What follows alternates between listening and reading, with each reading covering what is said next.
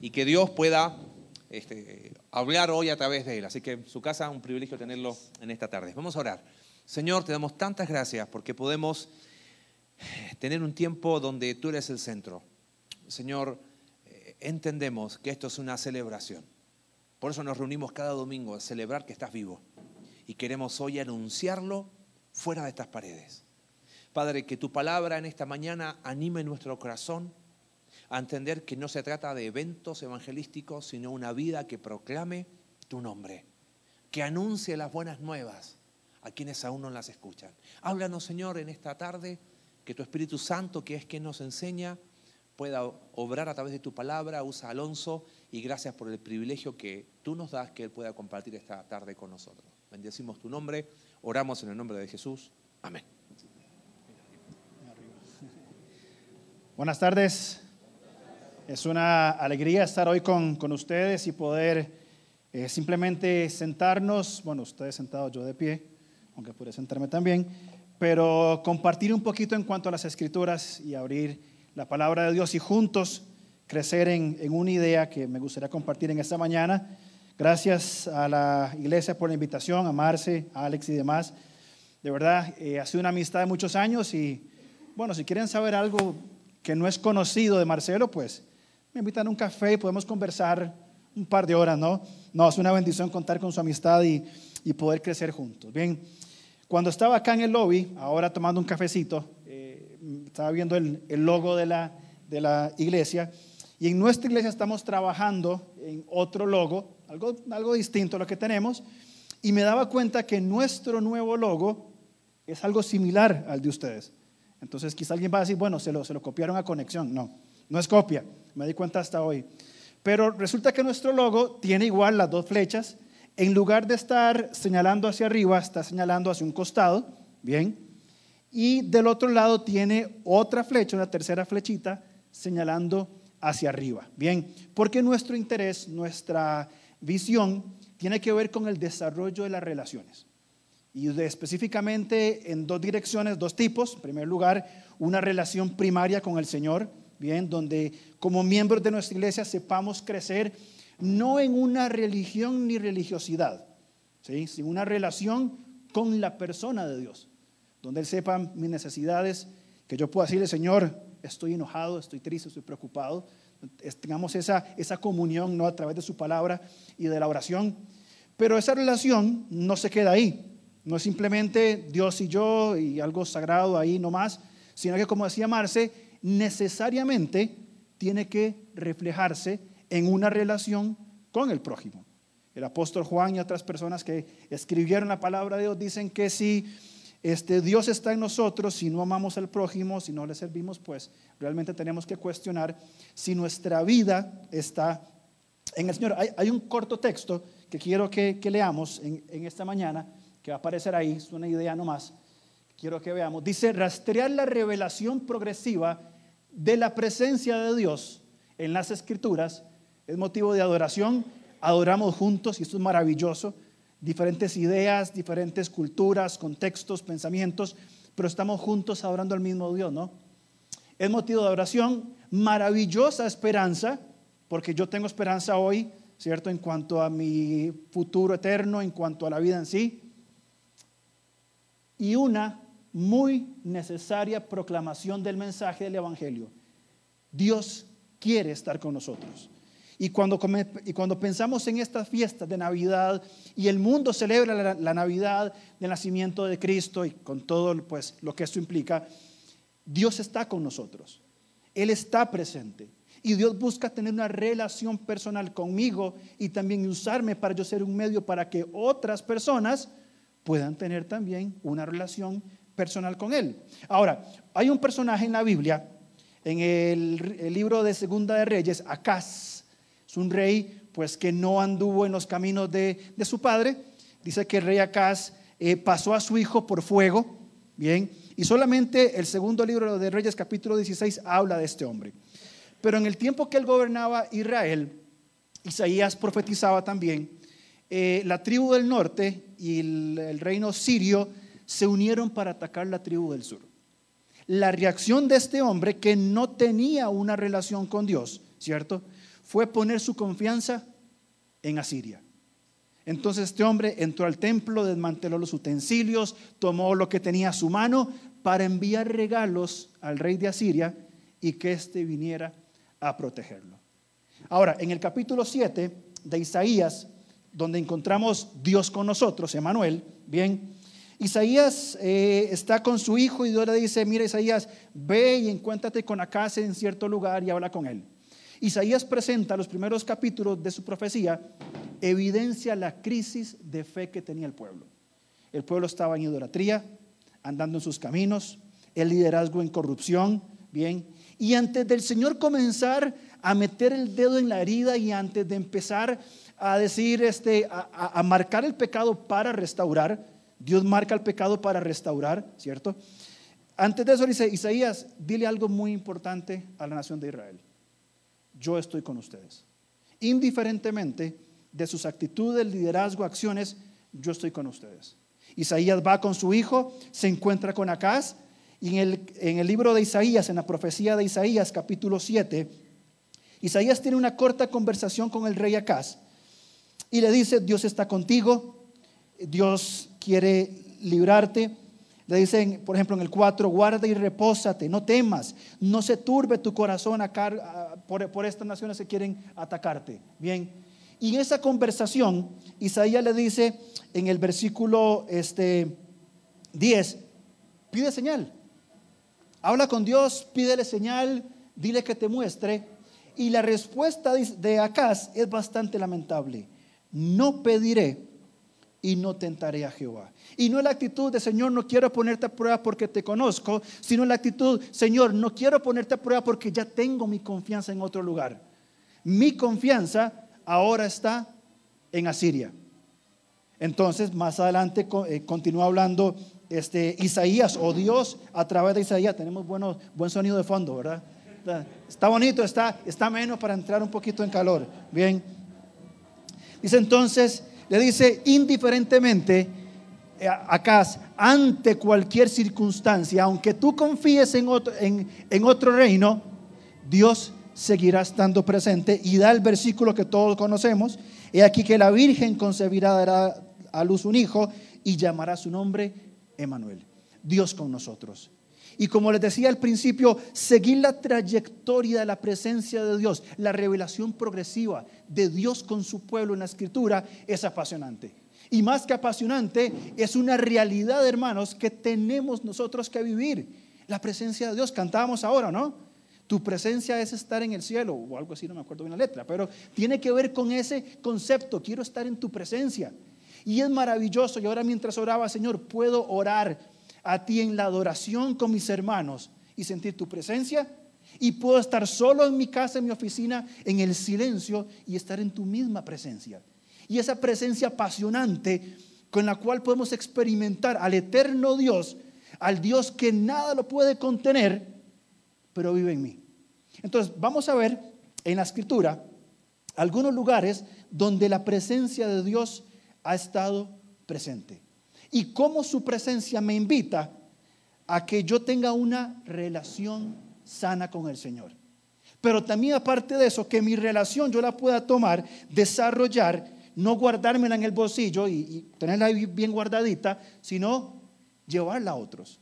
Y que otros conozcan que esta presencia de Dios también puede estar con ellos. La primera eh, evidencia de la presencia de Dios con su pueblo se da en la misma creación. Capítulo 2 de Génesis, versículos 15 y 17, Dios ha creado todo, todo lo que existe. Bien, dice el versículo 15, tomó pues Jehová Dios al hombre y lo puso en el huerto de Edén. ¿Saben? Dios no tenía que crearnos. Él no estaba en necesidad de crearnos, no se sentía solo. Pero Él decide en su soberanía crearnos y como es el, el versículo 15, nos lo puso en el huerto de Edén para que lo labrara y lo guardase Bien, y mandó Jehová Dios al hombre diciendo de todo árbol y comienza una relación con el Señor. En la creación podemos encontrar nosotros el inicio de una relación natural e intencional. Dios crea al hombre, lo pone en el huerto y dice, a partir de ahora tú y yo vamos a tener una relación. Es intencional, es natural. Dios no viene y se impone simplemente como un Dios. Vamos, vamos a conocernos, vamos a conversar. ¿Vas a decirme cómo te sientes? Te voy a contestar, te voy a guiar, bien, y comenzaremos una relación, y esto es maravilloso de Dios, sabiendo que en pocos capítulos iba a pecar. E intencionalmente dice, quiero estar contigo. Y Dios comienza esa relación con el ser humano, con el hombre, pero continúa. Y esta relación, en este proceso, el Señor va a ir aumentando la profundidad de la relación. Pasa el libro del Éxodo, se van a Egipto. En Egipto Dios estuvo con ellos. 400 años esclavo, la presencia de Dios estaba con ellos, se manifiesta a través de Moisés, el liberado, van por el desierto, la columna de nube, la columna de fuego, cruzan el mar, cantan el cántico de Moisés, todo lo que viene. Y en el capítulo 25 del libro del Éxodo encontramos el segundo lugar donde Dios reafirma su presencia con nosotros.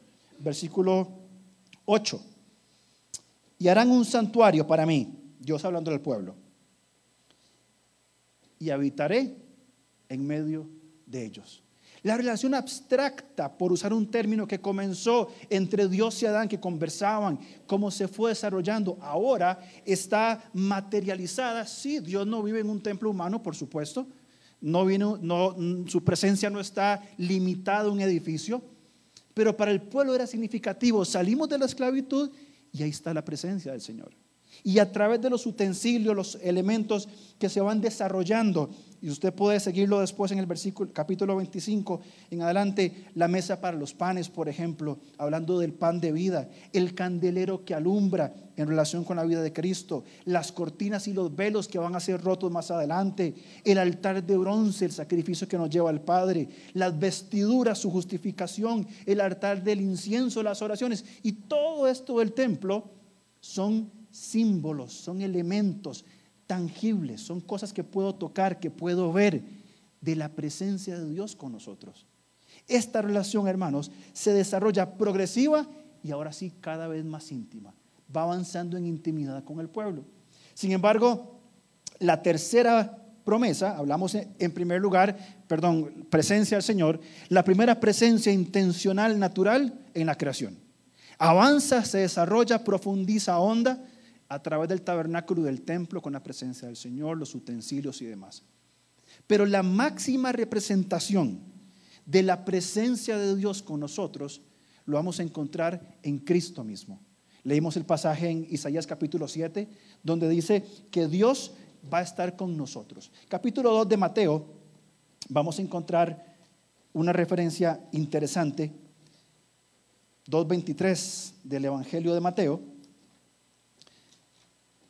Dice 2.6, perdón. Y le dijo, perdón, estoy equivocado, estoy perdido. Acá está. Dice, y tú, Belén, de la tierra de Judá, no eres la más pequeña entre los príncipes de Judá, porque de ti saldrá un guiador que apacentará a mi pueblo Israel. Dios en Cristo presente. Ya no más una relación que comenzó en, en, la creación, ya no más un edificio con elementos que simbolizan a la persona de Cristo y su presencia, ahora Dios caminando en medio de ellos. Cuando Juan dice, no podemos dejar de decir las cosas que hemos visto, que hemos oído, lo que palparon nuestras manos.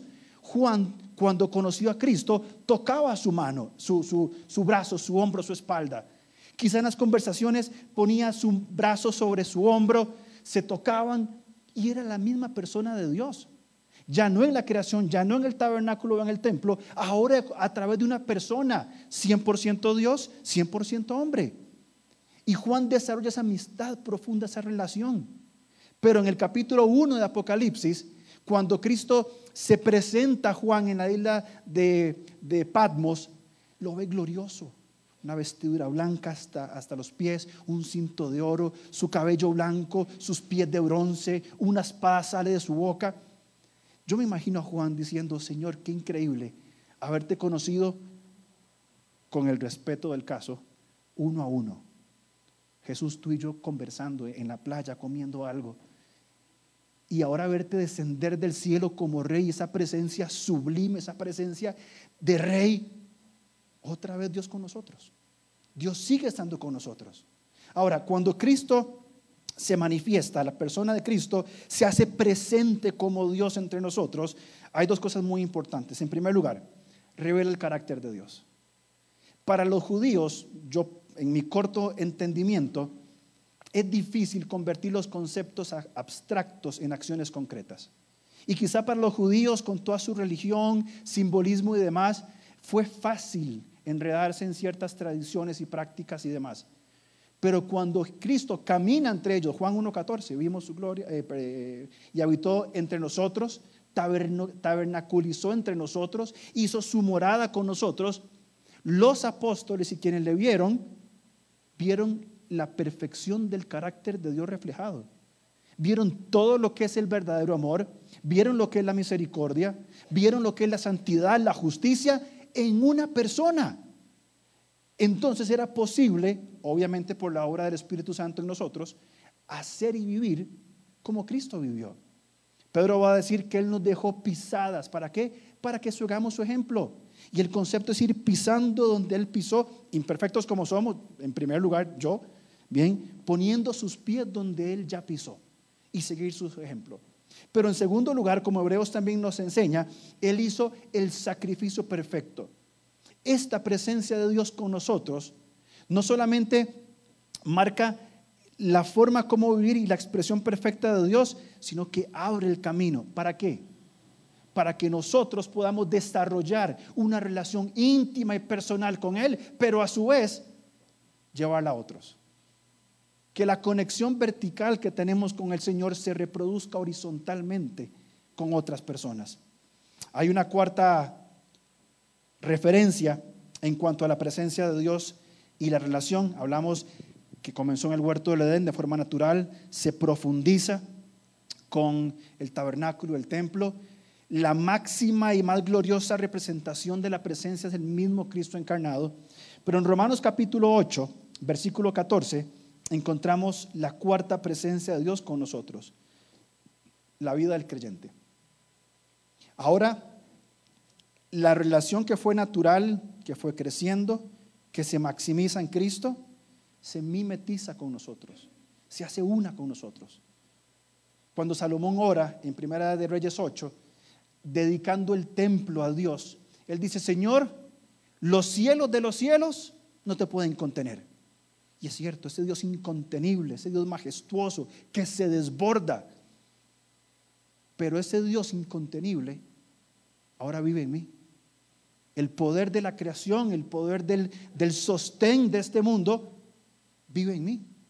Romanos 8:14 en adelante.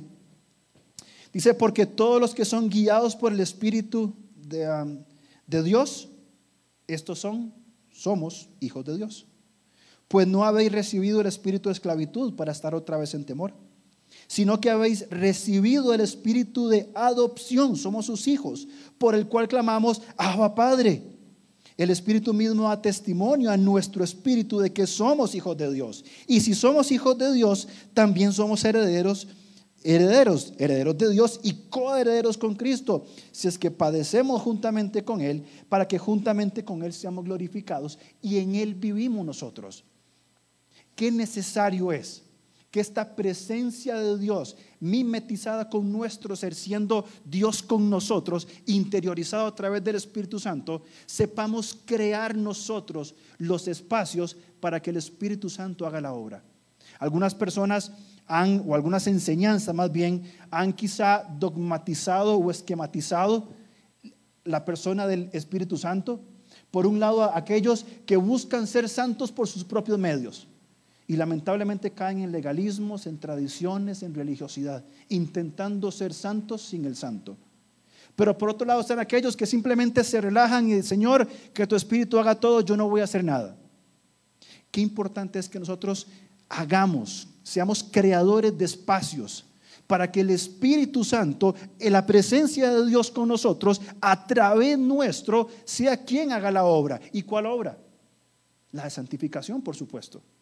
Y el fruto de esta obra de santificación no solamente da gloria a Dios, sino que se va a reflejar a quién? A mi hermano que tengo al lado. Mateo capítulo 22, cuando los fariseos y demás quisieron atrapar al, al Señor, le pregunta un intérprete de la ley, un experto de la ley, Señor, ¿cuál es el más grande de todos los mandamientos? Y Jesús conociendo lo que le dijo, está clarito. Deuteronomio capítulo 6, amarás al Señor tu Dios con toda tu alma, con toda tu mente y con todas tus fuerzas. Esa era la respuesta a su pregunta. Pero el Señor le añade, y por si no sabías, le dice, el segundo semejante. Ama a tu prójimo como a ti mismo. Bajo ese concepto, entonces, hoy en nuestro mundo que vive en tinieblas, un mundo que está oscureciéndose con mucho ruido, un mundo donde las personas andan a tientas buscando esperanza, es necesario que nosotros, hermanos, seamos quienes, no somos la luz, quienes llevamos la luz a otras personas. Pero la presencia de Dios no termina ahí. Y hay un quinto lugar donde la presencia de Dios se va a reflejar. Comenzó en la creación, una relación natural se comienza a desarrollar, se ah, interioriza, se profundiza en el tabernáculo, en el templo, con los símbolos y elementos. Tenemos su máxima expresión en la persona de Cristo, Dios hecho hombre, viene ocupando nuestro lugar en la cruz, muriendo, resucitando y ascendiendo por nosotros. Se ve hoy día en el tiempo, en el periodo de la iglesia, a través de nosotros, de su iglesia, la presencia de Dios a través nuestro. Pero finalmente, hermanos, se va a concluir en el capítulo 21 de Apocalipsis, cuando el Señor dice lo que Él va a hacer. Capítulo 21, versículos 1 y 3. Juan ya pasó de ver todas las revelaciones y demás. Y Juan termina de escribir, está terminando de escribir extasiado, exhausto, lleno de cargas emocionales y espirituales. Dice versículo 1, vi un cielo nuevo y una tierra nueva, porque ya las viejas pasaron, fueron destruidas por fuego, y el mar ya no existía más. Versículo 2, y yo Juan vi la santa ciudad, la nueva Jerusalén, que dice, descender del cielo. Una vez más la presencia de Dios. Dispuesta como una esposa ataviada para su marido. Y oí una gran voz del cielo que decía, he aquí el tabernáculo, igual que en Juan 1.14, tabernaculizando, morando con nosotros, el tabernáculo de Dios con los hombres, y esto es apasionante. Él morará con ellos. Ellos serán su pueblo y Dios mismo estará con ellos como su Dios. Dios continúa poniendo su presencia en toda la historia de la humanidad. Intencionalmente, con propósitos predefinidos, el Señor da el paso, se acerca a nosotros, nos ama y pone su presencia como testimonio, como amor, como gracia, para que todos puedan conocer quién es Dios. Somos los, los recipientes de la presencia de Dios. Ahora, en el libro de Reyes, encontramos una historia. La ciudad de, Jerusalén estaba sitiada, estaba cautiva por los asirios. El pueblo estaba dentro de los muros, se quedaban sin comida, se quedaban sin agua. La muerte era cada vez una realidad más marcada para ellos. Afuera los asirios esperando simplemente que estos débiles judíos eh, eh, se, se rindieran. Pero en el medio, en la puerta de la ciudad, ni adentro ni afuera, estaban unos leprosos, tres leprosos. No podían entrar porque eran menospreciados, nadie los quería, afuera leprosos. Tampoco querían ir con los asirios porque significaba su muerte. Y pasaba el tiempo, la agonía se extendía más y, el peso era, la tensión era cada vez más, más palpable. Hasta que uno de ellos, quizá eh, alguno conversaba ahí, ¿qué hacemos acá? Aquí estamos muriendo, no podemos entrar, estamos muriendo, salgamos. Si nos matan, que nos maten y salen de la puerta, se van al campamento asirio y mientras se acercan comienzan a, notar de que algo extraño pasa. No se ve gente. Se acercan a una tienda con cuidado, la abren, no hay nadie. Los caballos abandonados por un lugar, armas en el suelo y se van adentrando en este, en este campamento asirio y no hay nadie. El Señor había sacado, había matado a todos los asirios, no hay nadie. Estos leprosos, sucios tal cuales eran, entraron y sacaron la comida, tomaron las, las coronas, los collares, el agua, los caballos, se sentaron, eh, comieron, celebraban, se regocijaban, estaban alegres dentro de una tienda, felices de estar ahí, hasta que uno de ellos, quizá el más cauto, dijo, un momento, no estamos haciendo bien. Hoy es día de buenas nuevas y nosotros callamos. Porque el pueblo dentro está agonizando, perdiéndose, nuestros hermanos están muriendo y nosotros aquí pasándola bien. Qué significativo y qué real es esto hoy en nuestras iglesias. Cuando nosotros, las iglesias en todo el mundo generalmente, tenemos ese pensamiento. Nos metemos en cuatro paredes, la pasamos bien, qué lindo es comer, disfrutar la comunión, la adoración, es maravillosa y es la primera gran parte de nuestra historia. Pero no estamos haciendo bien. Hoy es día de buenas nuevas y nosotros callamos. Porque fuera hay cientos de personas tan pecadoras como yo. La diferencia es que hemos sido eh, eh, eh, redimidos por Cristo. Es la única diferencia. Con necesidad espiritual, emocional, física, que tienen que ser restaurados por la gracia de Dios. Y nosotros callamos. Salmo 67, el pueblo de Israel está cantando, está adorando al Señor con todo su corazón, usando este himnario glorioso que tenemos nosotros a través de los salmos. Y en el Salmo 67, el pueblo está cantando, está adorando, y fíjense la oración que hacen. Dios tenga misericordia a nosotros y nos bendiga. Es una buena oración, ¿no? Buen canto haga resplandecer su rostro sobre nosotros. Señor, queremos ser reflejos de tu gloria. Y el pueblo lo canta. Y están alegres, están gozosos, cantando, Señor, danos tu luz. ¿Para qué? Para que sea conocido en la tierra tu camino, no en Israel, en la tierra. Y lo afirma como sigue en el mismo pasaje. En todas las naciones tu salvación el contexto, el, tiempo en que Israel estaba cantando con este himnario en su templo, en su congregación, con sus personas, es el tiempo donde las naciones querían matar y destruir al pueblo de Israel. Los asirios, los sirios, los egipcios, eh, los, los palestinos, rodeados de enemigos. Y el clamor de este pueblo, este salmo eh, escrito por Dios, invita, salgan, sean luz, que ellos conozcan el camino de la salvación. Capítulo 7 de Apocalipsis, versículo, creo que es el 9. Em, eh, Juan escribe lo que él está viendo, versículo 9. Después de esto miré, esta escena ocurre en el cielo. Y aquí una gran multitud, la cual nadie puede contar. ¿Y de dónde? de todas naciones y tribus y pueblos y lenguas que estaban delante del trono y en la presencia del Cordero vestidos de ropas blancas y con palmas en las manos y clamaban a gran voz diciendo, la salvación pertenece a nuestro Dios. ¿Cuál es la relación entre el Salmo 67 y Apocalipsis 7? Que a estas personas de todas las etnias, de todos los idiomas, de todas las familias, le resplandeció esa luz por la cual oraban en el Salmo 67.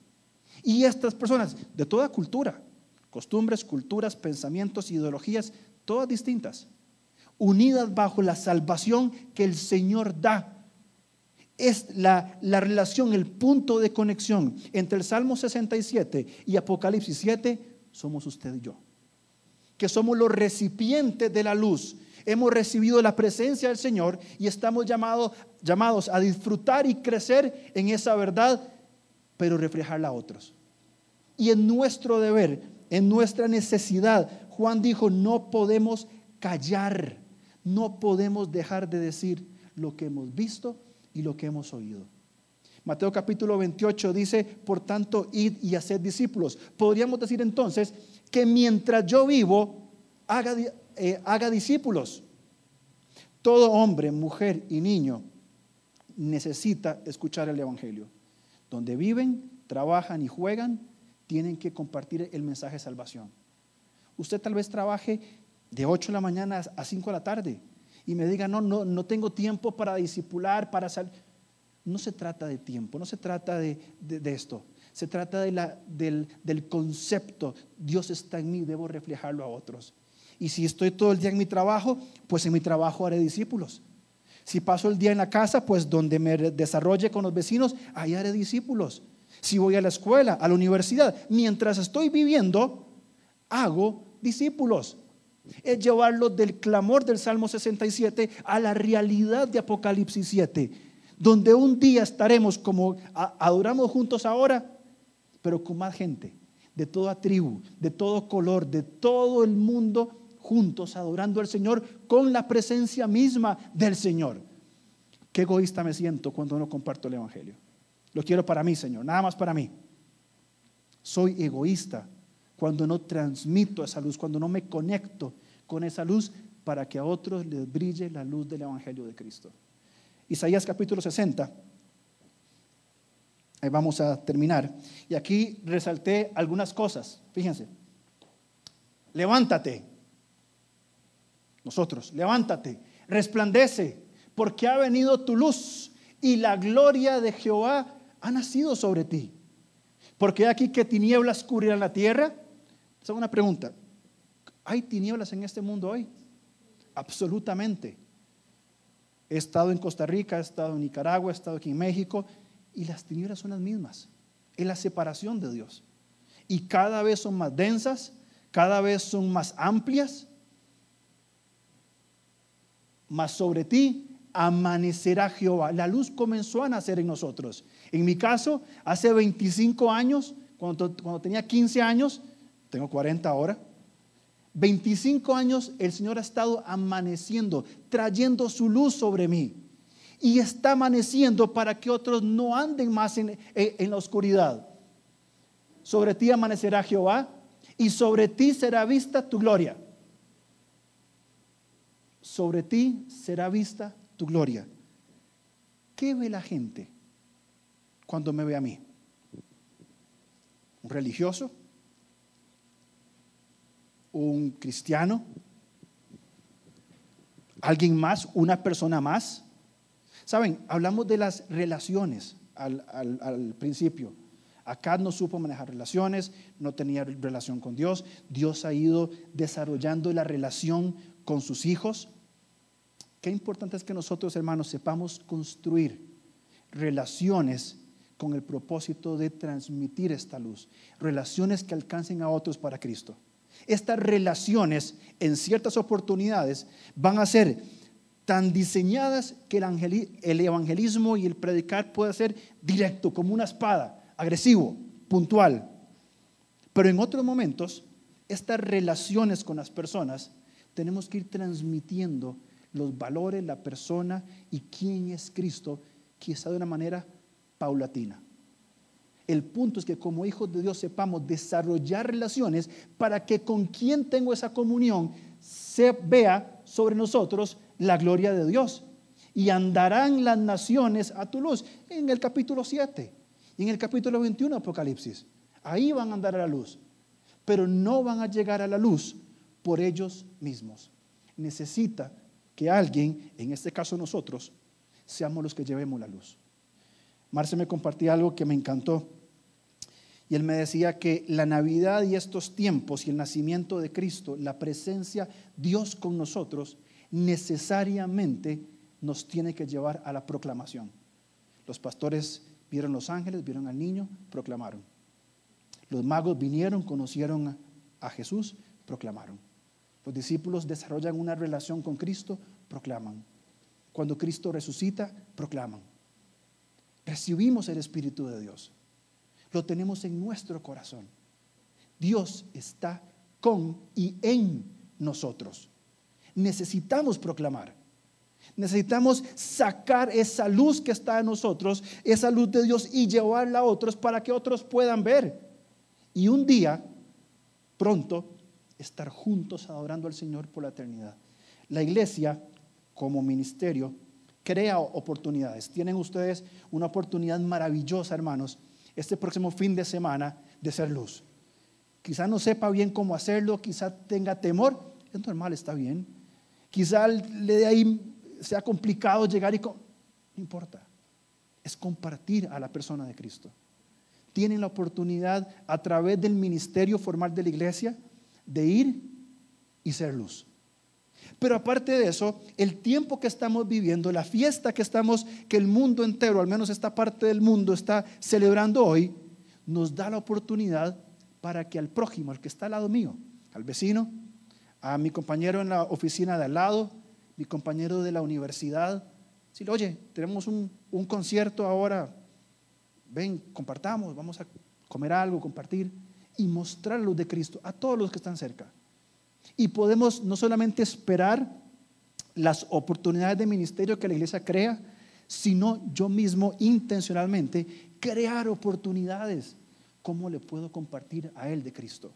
¿Cómo le puedo hablar a mis padres de Cristo? ¿Cómo le puedo hablar a mi vecino, a mi compañero de trabajo? ¿Cómo esta iglesia colocada en este lugar por la soberanía de Dios puede ser luz para el que está al frente? Dios está con nosotros, Dios está en nosotros. Seamos realmente quienes cumplen entonces el hecho de llevar la luz a este mundo en tinieblas. Dios está con nosotros, llevémoslo a otros.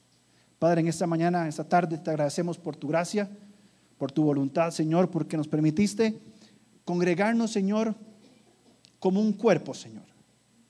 Gracias porque podemos adorar juntos, porque podemos, Señor, tener comunión, indiferentemente, Señor, de diferencias de pensamientos, criterios.